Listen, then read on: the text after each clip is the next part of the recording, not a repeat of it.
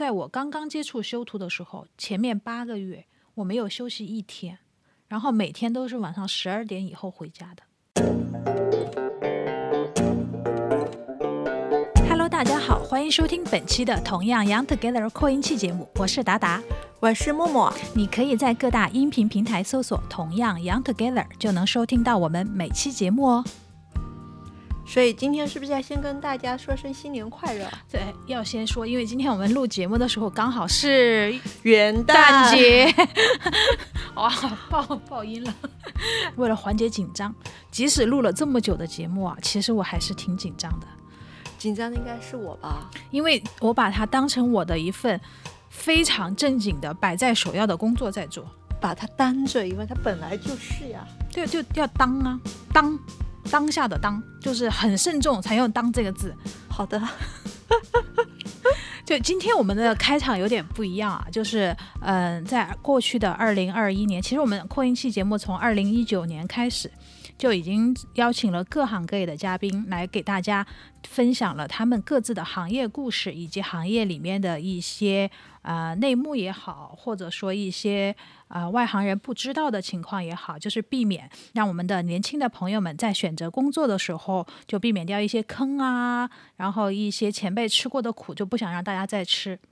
对，所以我不知道有多少人是通过我们的节目重新找到了自己合适的职业和一些发展的方向。但是呢，我们今天还想聊一聊其他的一些话题。嗯，因为为什么呢？因为我们因为疫情的影响也好，还是因为每年然后就业的形势也好，还是国家一些政策发生了改变也好，其实我们觉得，其实未来的呃工作呢，可能会偏往更灵活的方向。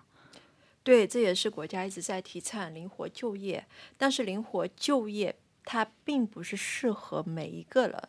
它也不适合每一个行业。可是，在竞争越来越大的情况下，你怎么能保证自己的职业发展是越来越好的？是就也不用去考虑一些生计的问题的话，我觉得我们今天这一期话题会比较有必要。所以呢，我们就在新年的第一天来跟大家讨论这个问题。对，完全是以我们俩的个人经验来来出发，然后自己的见解有可能会呃不太全面，但是呢，我们只能说我们说的都是真话，说的是自己的那个内心的发出的内心的真实的声音。对，就是一点点分享吧，就供大家参考。我觉得默默刚刚说的很对，就是自由职业或者说灵活就业，真的不是适合每一个人的。就我自己以前的工作状态来说，我就是一个长期做自由职业工作的人。然后我就发现，反过来啊，这个也是成立的。我做自由职业久了之后，我就不适合去公司上班了。是那种约束感和自律性达不到吗？不是，就是一种节奏吧。在我看来，是一种个人节奏。当然，你肯定要也会有公司有公司的规章制度啊。我可能会觉得自由肯定会受到一定的限制，可能会有点被捆绑的感觉呀。因为毕竟不像在家里，你可以穿着睡衣，打开电脑就能工作。你想做多久就做多做多久，然后也没有人在后面考核你的 KPI，一切都是自己为自己负责。对，其实刚刚达达分享的这一段呢，我我想要说的一点是，达达在他自由职业这个领域做得非常的好，嗯，夸奖了啊。呃，那你必须承认啊，这中中国在你这个领域修图能够修到这份上的，而且价格的报的这么高的，没几个啊。我觉得我价格不是很高的，我是一个很谦虚的价格，就是 对我没有很高，我这报的是很便宜的价钱，你不要引起误会，不要引起大家关注。你不，这个不是关注，确实是因为他的专业度和他的综合能力，让他能够在行业中有这么一份收入。其实，其实我我我我想要表达的东西是什么呢？就是因为我周围也有很多跟达达类似的从业者，那他们在做了十几二十年后，为什么职业发展路径越做越窄，甚至就路越。甚至是可能要做到那种这条路已经走不通了。我觉得很多问题是因为一开始他们的软实力和基础能力没有做好。我我这么跟你们说，我前两天在跟达达聊天的时候，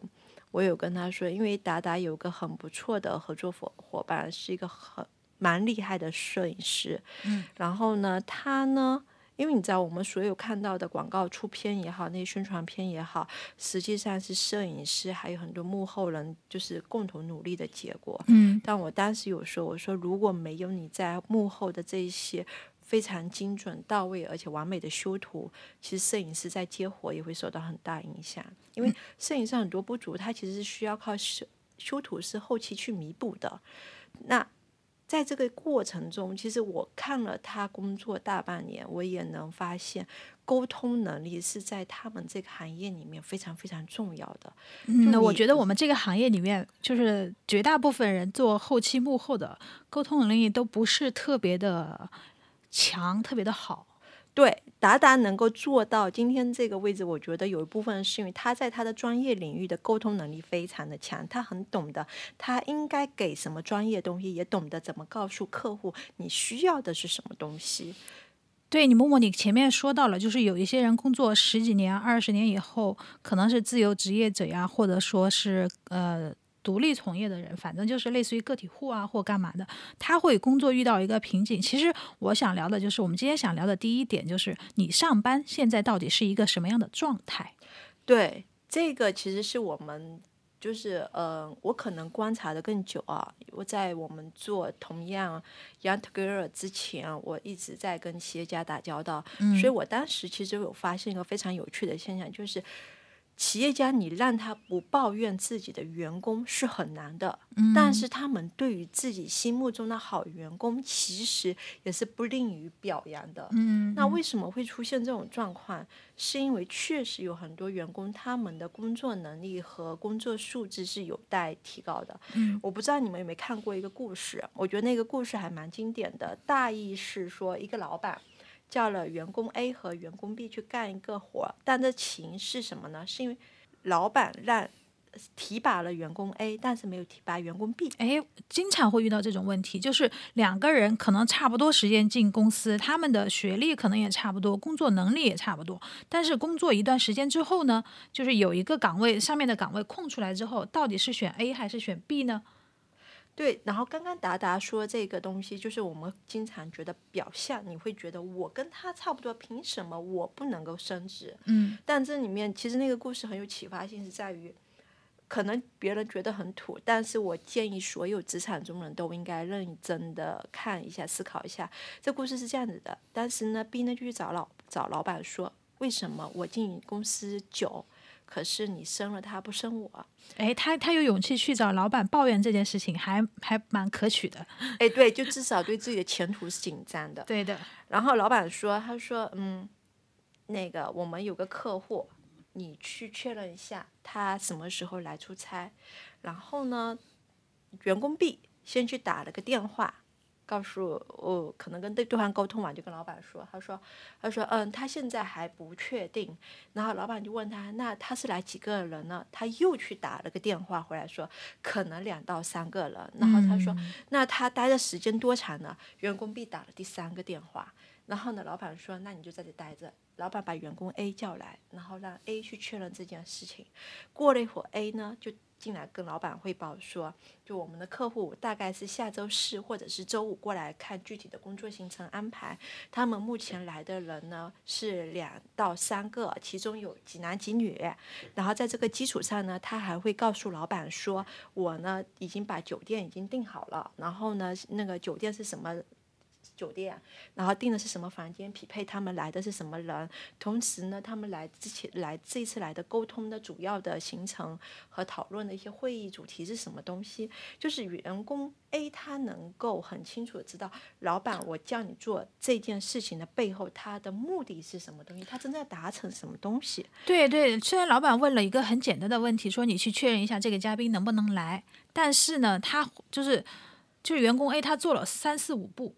就对在我们看来，就是他回答了很多问题，就是就老板即将问到的问题，他都已经提前沟通好了。对他很清楚，今天我做这件事情的目的是什么，嗯我要达成一个什么样的结果。嗯，所以在这个故事上，我们其实不能就如果你作为一个老板的话，你也会选择提拔 A 而不选择提拔 B。但你说员工 B 有问题吗？他也没有太大问题，就是老板你指挥一枪，我打一枪，但我并没有深刻的去想我这件事情为什么要做。我要做到什么程度？你觉得这个没有问题吗？我突然想起一个我们上学的时候一个一个话，就我们老师老跟我们说，就是下课了，下课之前在放学之前，老师跟我们说。特别是每次要遇到这种放假的时候，像元旦节啊这些，他说你们回去嗯记得复习和预习功课哦。反正老师就会这样提一句嘛。然后呢，绝大部分同学是没有回去复习和预习的，只是把作业做完了。但是总是有一小部分同学他们会去预习和复习。然后呢，上嗯假期结束之后，然后回到教室里面来上课，就很明显呀。就比方说他嗯不认识的字他会读。那肯定是去查了字典的嘛。对。然后课文他也大嗯知道上下文讲的什么东西，那肯定也是看过课文的嘛。然后老师就这个时候就有一些嗯，然后有些跟不走的同学啊，或者说学习比较吃力的同学，学新课文的时候嘛，然后老师就说：“哎，你们啊，真的就像青蛙一样，我用棍子戳一下，你们跳一下，类似于是这种话的意思。”对，为什么？就是我很认同你这个观点，但为什么我刚才说的没有问题？是因为。当你是一个很普通的员工，你觉得我一个月就拿了三千五千块钱，老板叫一下我动一下，那你老板吩咐的工作我去做啦，在他们的角度他是没有问题的，嗯，你不能去深究，但是，但是，你注定不能升职，就是为什么我们有的时候会讨论到问题，你的职业发展跟你的综合的素质是有关系的，是在于。并不是你到了一个位置上，老板提拔了你，然后你去承担更多的责任，而是因为你展示出了你能承担更多责任和更多工作的能力，你才会被老板提拔。嗯，因果搞反了。对，所以这就是我刚刚所说的没问题。你从一个打工者的角度来说，哦，老板你叫我做什么我做了，我没有毛病啊。对，我也完成任务了呀。我觉得我们很多。嗯，其实有在那种吧，其实就是刚刚进入职场的状态，应该就是这样子的，因为会比较迷惘，也也不知道自己能在公司做什么。不不光是老板，有可能你的上级或者你的同事，只要是比你资历深的，让你做什么事情，你做完了，你就你就做完了，你就觉得工作已经完成的很好了。我相信很多人都是这种状态。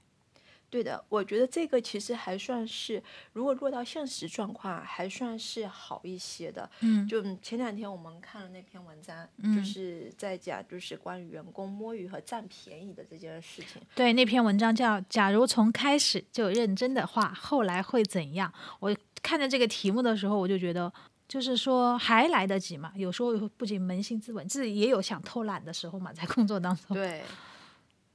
所以，我我我觉得文章里面有一个数据很值得跟大家分析一下，怎么说？就是因为文章里面有说，一个人从二十三岁开始工作，就大学毕业，很多人比较早读，就差不多二十三岁开始工作了。不读研究生的话，那么二十三岁到六十岁来计算的话，他整个人生的工作时间是三十七年。六十岁退休。对，嗯，但但是呢，真正的黄金时间是前二十年。就是说，是二十三岁到四十三岁。对，因为你后面的话会有一个问题是在你的学习能力、你的精力、你的体力，其实各方面已经慢慢的在走下坡路，在衰退了。嗯，就你能看到那种。就是可能四十多岁或五十多岁做到非常好位置的了，那是因为他们的前二十年没有浪费，他们一直在积累。其实这个吧，这个数据吧，呃，你可能没有听第一次听说这个数据，但是你肯定在网上或者说微信公众号或者说各种平台，你都听到过，就是说某某大厂多少多少年的。那个直接就是被劝退啊，或者怎么样？对对不对？三十五岁以后就直接被开除啊，被劝退啊，这种你肯定看到过类似的新闻，其实就是这个意思吧？对，所以我们我觉得这篇文章它有个很好的说点是在于它把这些都给帮你算好了。嗯，假如你。一个月可以赚一万块钱，嗯，这个的话，我觉得在北上广深可能不太稀罕，对，但是在很多三四线城市，这已经是非常高的薪酬了，嗯，那么你一年的年薪就是十二万。然后你体力最好、精力最好、学习能力最强的时候，就是那二十年前十五年，十五年就是二十三到三十八。对，那时候你你应该是最好的。你既然到四十岁的时候，其实很多人体力已经跟不上了。嗯。那你想一想，你的老板平均每年只要花十万、十二万，一年是一百二十万，就几乎决定了你后半辈子的生活轨迹。就这一百二十万。在北上广这样城市，就是你可能就只是买一个客厅而已，但是对于一个老板而言，不过是全家人你去出国几趟的豪华旅游。但是这笔钱花出去，你可能会洋洋自得，就是 OK，我每个月拿一万块钱，临下班一一个小时的时候，我开始东摸一下西蹭一下，我开始掐着点表，然后。拽的时间，然后我一定要准点六点准点下班了。然后晚上该该 happy 的该 happy，该喝酒的该喝酒。然后，哎，你不是说的就是你你这些话，我一听完，我发现，哎，我好像曾经以前在哪个公司上班的时候就是这样，就是太无聊了，你知道吗？每天没有活干，然后到了六点，我就想着我们是七点下班，我们是。早上十点上班，晚上七点下班。我想，哦，快下班了，那不就刷刷淘宝吧，刷刷某宝吧，然后要不买买东西吧，要不什么的。因为有时候就一开始的时候可能还比较嗯避讳一点，就是偷偷摸摸的干。然后后来就跟同事讨论，再后来即使老板从我们身边经过，我们有一些同事他也是这么做的。对，其实就是我想说什么，为什么？就你摸鱼的时候，老板是非常非常清楚的。老板有的时候不说破。是因为老板也很清楚，公司百分之八十的利润是靠百分之二十的人创造的。你摸它，就二八定律嘛。对，然后这时候你会发现，你可能还会嘲笑你的同事，傻不傻？工资都一样，每天干的那么累，天天加班，甚至你有可能遇到事情或遇到项目能推就推。哎，我觉得我可能不适合或怎么样的。五年，其实五年算一个比较长时间。五年你去看，你嘲笑的那个人，他一定过得比你好。他的职业发展一定比你好。没有没有，我没有嘲笑过人，我很庆幸我没有嘲笑过别人，因为我觉得就是，嗯，偶尔自己真的是那个时候年轻嘛，不懂事，确实是控制不住自己想摸鱼或者想干嘛，想偷偷懒。但是呢，我觉得只要有人在你旁边努力，我就会有一种危机感，因为我看见别人非常努力，那我觉得我很很担心自己被他抛下。我不知道，就是你听众朋友们有没有这种心情啊？如果你有这种急迫的这个心情，其实呢，你还有的救。但是呢，就是后面就是你光有这种心情不付诸行动呢，其实也是不行的。你每天都急急急，你把自己急死了，但是你还是一步都没有迈出去。对，所以所以你就会发现，就是我真的是观察了大概从跟企业家朋友在聊这些那用人问题，一直到我自己，以。再去接触这些职场的新人也好，或者是说我们之前做公益活动遇到了三十多岁，发现遇到了职场瓶颈，不知道自己接下来做什么的人也好，你就会发现很多人的最开始问题是在于二十多岁太舒服了。嗯，我我能混日子就混日子，我能够做三件事，我绝对不会做第四件事情，最后面造成他们慢慢在失去职场竞争力。因为很简单，你三十多岁的时候，如果你没有不可替代的能力、人脉、资源、背景，你就会被二十多岁替代掉。公司凭什么花更高的薪水请一个体力和精力都不如二十多岁的人呢？但是我就发现啊，我刚刚就是我生活中其实也有这种朋友，然后也发生过你说的这个事情，真的是一模一样。但就是前不久，上个星期我跟他见面，我朋友就跟我抱怨说：“哎呀，现在工作太累了，嗯，周末都还要我去加班。”然后我就问他，我说：“那你那个周末加班加几个小时呢？就是一大早就要去呀。”我说：“然后呢，两个小时呀。然后我要在公司去，耽误我两个小时。”我说：“那你在家里干什么呢？”然后我说：“他说平时也加班。”我说：“你晚上加班加到几点呢？”然后他说：“太累了。”我本来想说排解一下，就是。看他是不是时间分布不合理啊什么的。他说我加到大概八点多，我心里想，嗯，你知道八点多算什么加班？对不？对于我们来说，对于我们创业的人来说，八点钟算什么加班？就是你，你即使回到了家里，躺在床上，你有可能脑子里都还在想着工作的事情。就一定要到临睡前的那一刻，那个时间才是属于你真的是安静下来的。然后我就说，我就说我这个朋友，我说那你还有什么一些问题？因为我也不知道怎么跟他说这个事情，但我只能就是听他先让他抱怨完。然后他说，你知道吗？我现在去公司，嗯，如果让我加班的话，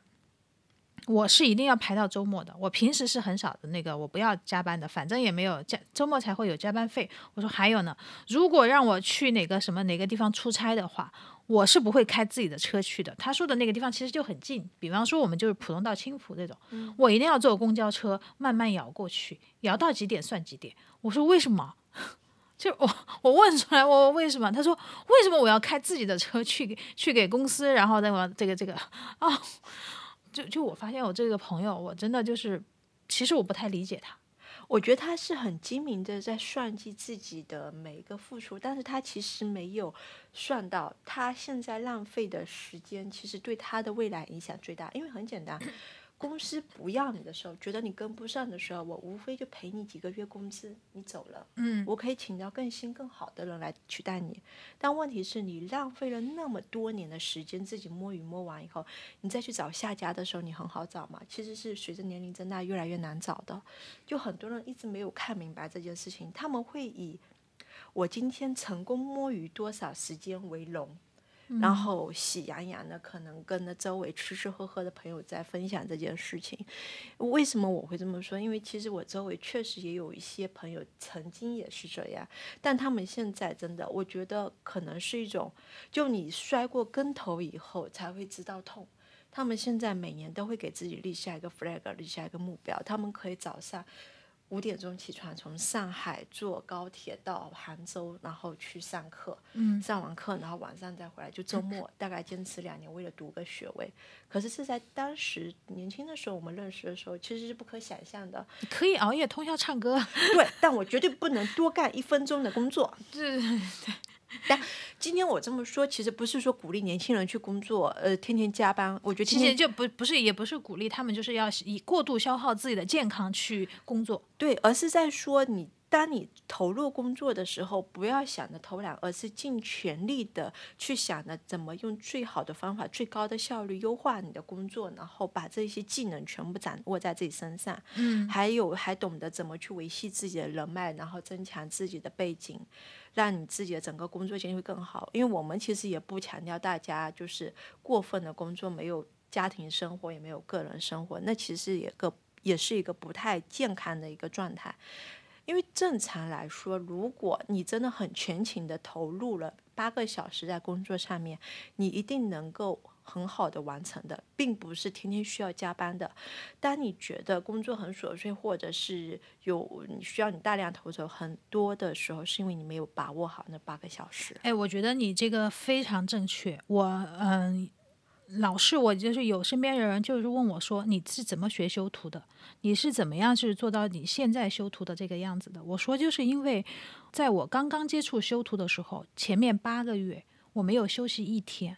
然后每天都是晚上十二点以后回家的。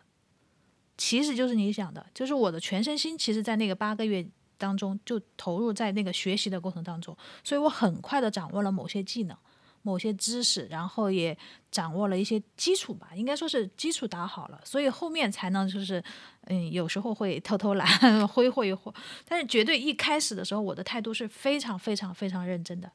所以我觉得这很像一个金字塔的地基，就是你嗯把地基打好了，你的就是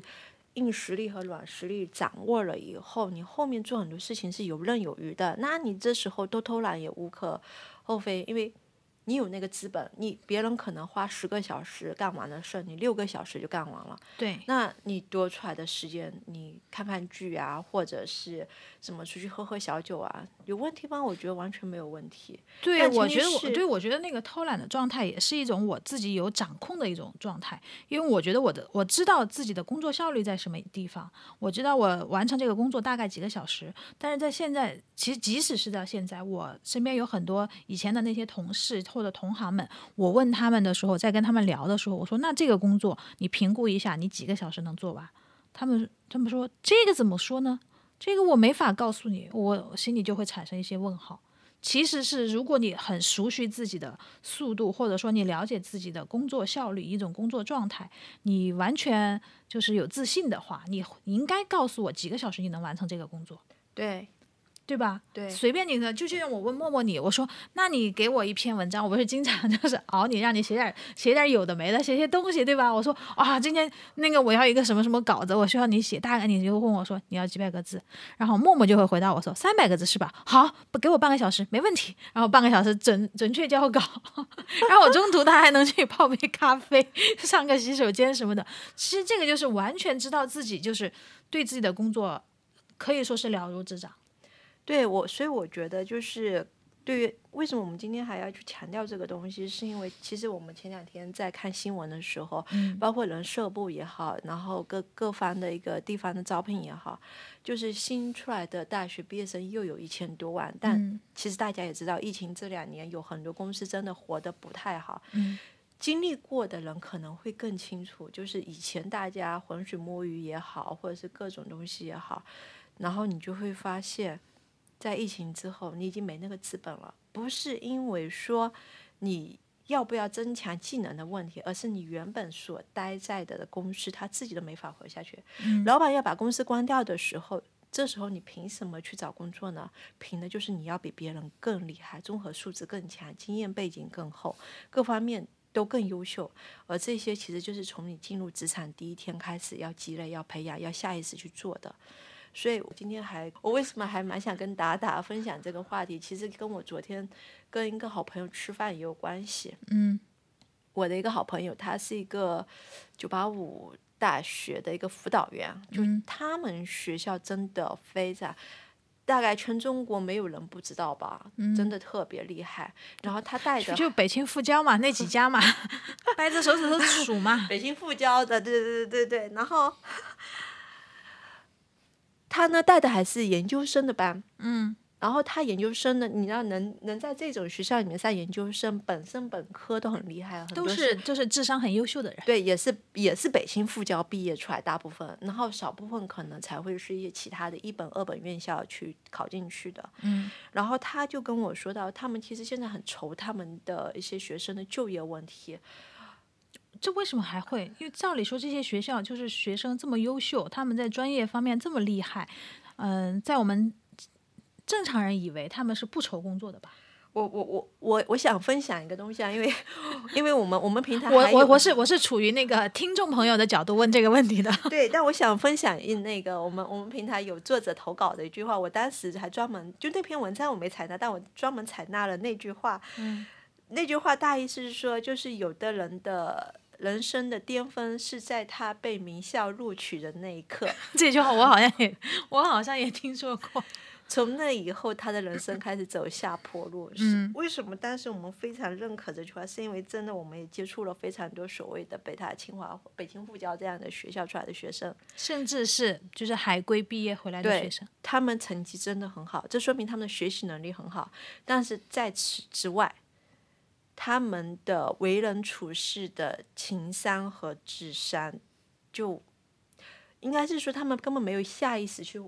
发掘这一块的内容，以至于在你就发现。找了这么些所谓的学霸回来以后，你不管是当他们的呃企业的领导也好，还是当他们合作方也好，跟他们沟通的时候，你有多少口老血你都能喷出来。就是会非常轴，很难沟通。他们是一种什么思维？就是是一种我们所说的那种理论思维、研究思维，还是什么样子？我觉得是理所当然的思维。我我这么这么我举这么几个例子可以跟你们分享。一个是海归的，也是国外一个常青藤回来的一个学生。当时我们把他介绍我们一个好朋友的公司去。嗯，我我好我们好朋友在那家公司做的是市场推广的总监。嗯当时他招了这个学生，有一些就市场推广执行的东西，因为市场推广是一个很很妙的部门，品牌部，他呢需要跟很多部门去协作。因为品牌部其实就是花钱的部门，嗯那销售啊等等那些其实是赚钱的部门。然后呢，他安排任务下去的时候，正常我们去跟其他部门领导沟通的时候，都会说某某总可不可以麻烦，或者说我们这个项目进展到什么程度，下周可能辛苦您怎么东怎么怎么着，或者什么事情需要你们部门协协助一下，对对，让我们共同把这件事情推进。对，会很客气。嗯，但是那个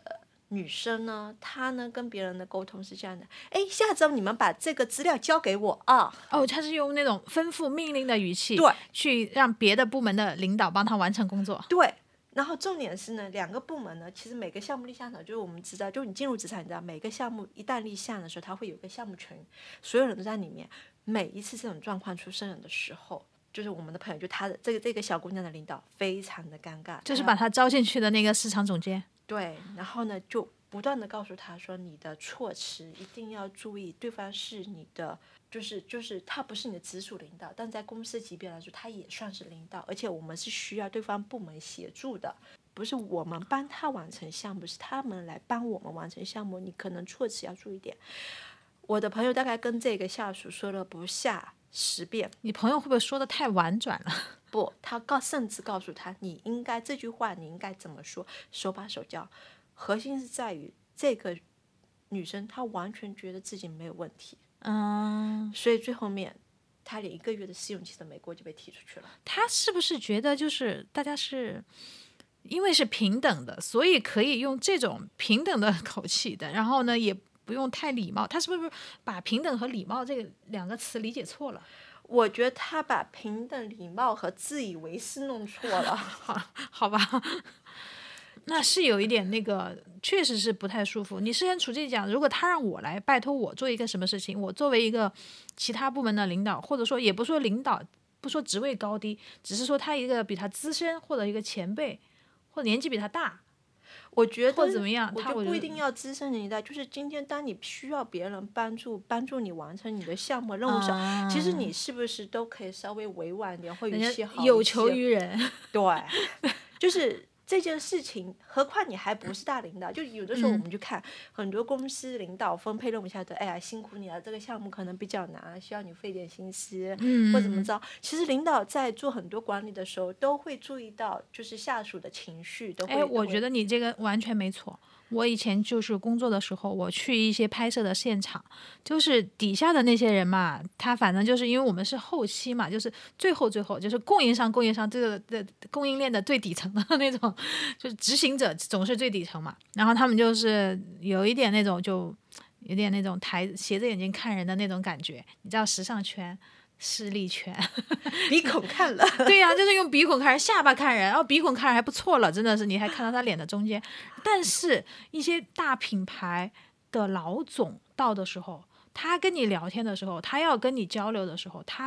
反而是非常有礼貌的。哎，就他就会会他就会说，呃，达达老师啊，这个我们想要一个什么样的目那个东西，然后呢，因为我晚来了。然后呢，我的同事们嗯也没有跟我汇报这部分的情况，那我能不能跟你聊一下？你告诉我这个东西能不能做成，能不能做到，然后大概什么什么时间？我我就很舒服呀，那就跟他好好讲呗。如果你用鼻孔看人，那我没办法，我还是要回答他，但是我会心里有点不爽。对，我觉得这是一个沟通的基本的技巧和礼仪的东西。嗯我为什么会觉得这个东西特别严重？是因为我听了非常非常非常多这个故事哦。我昨天跟朋友吃饭的时候，他就在说他们的就业办老师非常的头疼，嗯因为本来说你北京复交这些再去读一个北京复交的研究生，你的本身能力是很高的。当时他们呢有两个学生被派出去到一个很不错的公司里面去当实习生，嗯，然后呢那个大老板就是公司大 boss，同时给这两个实习生都布置了工作任务。嗯其中有一个实习生就给了那边就业辅导中心老师添了很大麻烦，人家直接告状告过来了。告状？对，呃，不好意思，就是这件事情还蛮蛮蛮典型的，我觉嗯得可以跟大家分享一下。好，就是实习生 A，他呢收到这个任务以后，他跟他的直属上司说，呃，大老板给了我这个任务，那么呢，我可能在之后本部门的工作上能负责的东西就会少一些，因为精力和时间会有限，嗯然后我必须要优先完成好大老板的。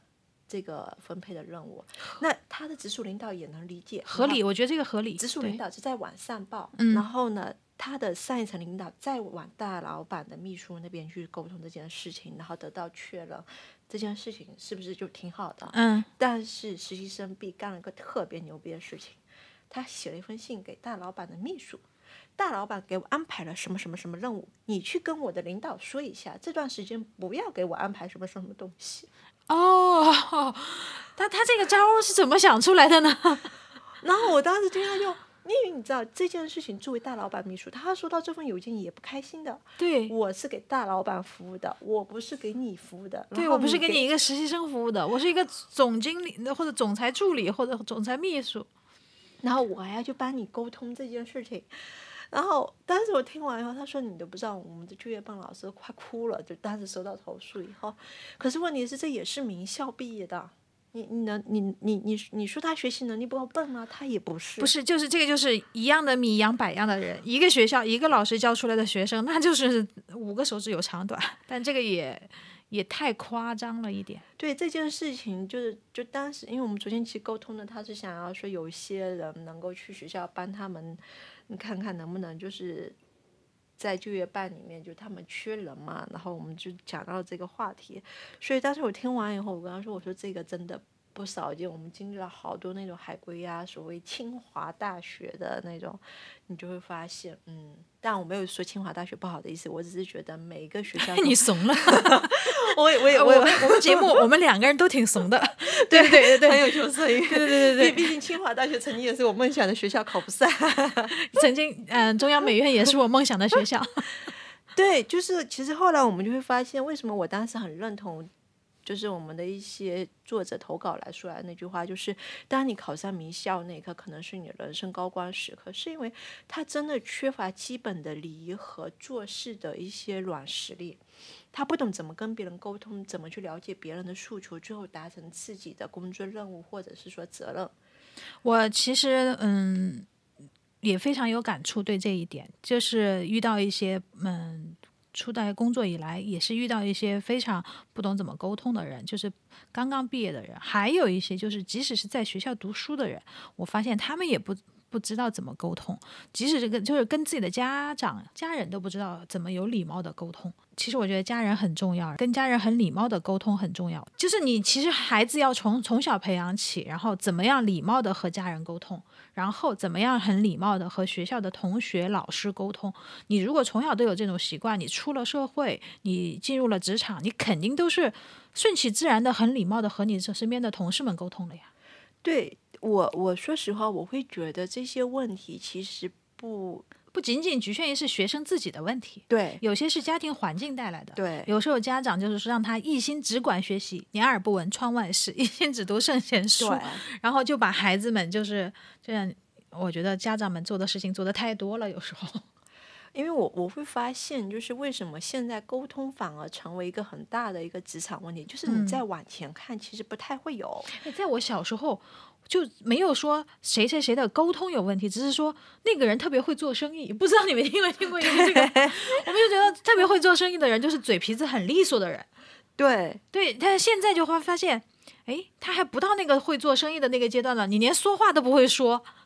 是不是在退步啊？大家，我我觉得其实这就是刚刚达达说的，可能就是家长觉得说孩子只要会读书就可以，其他我对他没要求，以至于孩子也会本身觉得我成绩好。就是一直给出来的，就是社会上包括亲戚朋友给出来的价值观标准，就是我成绩好，我就我就是最厉害的。但实际上，真的有可能成绩好，在学校的时候是学校会给你说，哦，那你成绩好，那我们要保保你一下，或者说给你一些方便啊，或者怎么样，会有这种例外的，就是哦个例的情况发生。但是呢，孩子们就就可能就理解错了吧。对我，我所以我觉得，就是很多人在进入职场之前，可能第一个要去问自己的是：我的沟通能力和我对所有的别人传达过来信息的那种理解能力是不是到位？我听说过一件事情哈，就是说，嗯，在我们的邻国。我们大家都知道是哪个邻国，其实就是在日本，就是在当他的一个上司给他的员工或者给他的下属布置工作的时候，他会上司会重复三遍，然后让员工重复三遍，以确认他在信息传递过程中就是尽可能的减小误差。我我觉得这是一个方法吧，但可能这但是反反过来也说是这个日本人做事情有点机械，对不对？对对，但是呢，只能说他们很严谨。对，而且我觉得，就是除了严谨这件事情的话，他们会有，嗯，我觉得这个东西可能还没办法把日本拿来去做一个很典型的案例，是因为日本是一个上下级非常非常，就是阶级分明的一个一个国家。就如果很很多时候我们去看日本的一些剧也好，会了解一些他的那种文学作品里面的文化也好，你会发现。如果上级不退休或者不升迁，什么下面人其实很难有往上走的空间。不是你你说这个那那个可能又扯得有点远了，但是我会突然间想到一个，我也还是回到我刚刚给你讲的那个话题，就是上级给下级那个布置，呃布置任务的时候的这个话题。我突突然间想到，我们现在微信里面沟通的时候啊，有时候客户说了一个什么事，或者说上级说了一个什么事，我就看见他们下面的人就会说好的。对，行。然后我在想，哎，你到底听明白了没有？你说“好的”那两个字，是不是代表着你百分之百理解了，或者百分之九十理解了上级给你布置那个任务的那个？我就觉得你回“好的”有有一点那种不够的感觉，就是因为上级没法，其实你通过“好的”这两个字，你没法判断对面那个人到底听没听明白你的意思。对，为什么达达会有这个呢？是因为跟达达他所从事的行业，因为他们是涉及到一些创意啊、设计啊等等，所以他们其实是需要有非常精准的确认。对对，所以在这方面的话，我就会觉得说，就是。你在不同行业里面工作的时候，你对于你自己需要具备哪些技能，是不是真的非常的清楚？而且你对于这个行业的熟悉度和专业度是不是有足够的了解？嗯。然后我们回到今天，其实在聊这个问题的时候，就是我们聊了这么多，一直很很想跟大家强调，就是软实力的问题。就包括刚才两个案例里面，两个海归学生的表现也好，或者是说我们听到的周围的一些故事也好，甚至在这么严酷的大环境下，你怎么去就业也好，更甚至是假想你到了三十岁以后，你能活得比别人好，你的职业发展比别人有前途也好，这里面都有个非常非常基本和非常基础的东西，就是你进入职场的时候。你的职场观念、你的心态，你需要具备什么软实力，是否都具备了？软实力到底我们可以给我们的听众朋友们说的更具体一些吗？软实力指什么？我们前面讲了，就是沟通能力，对吧？沟通能力，我们聊聊了很久的这个沟通能力，然后还有的就是你的职场礼仪、学习能力，嗯，理解能力，嗯。还包括你个人对个人的职业规划，对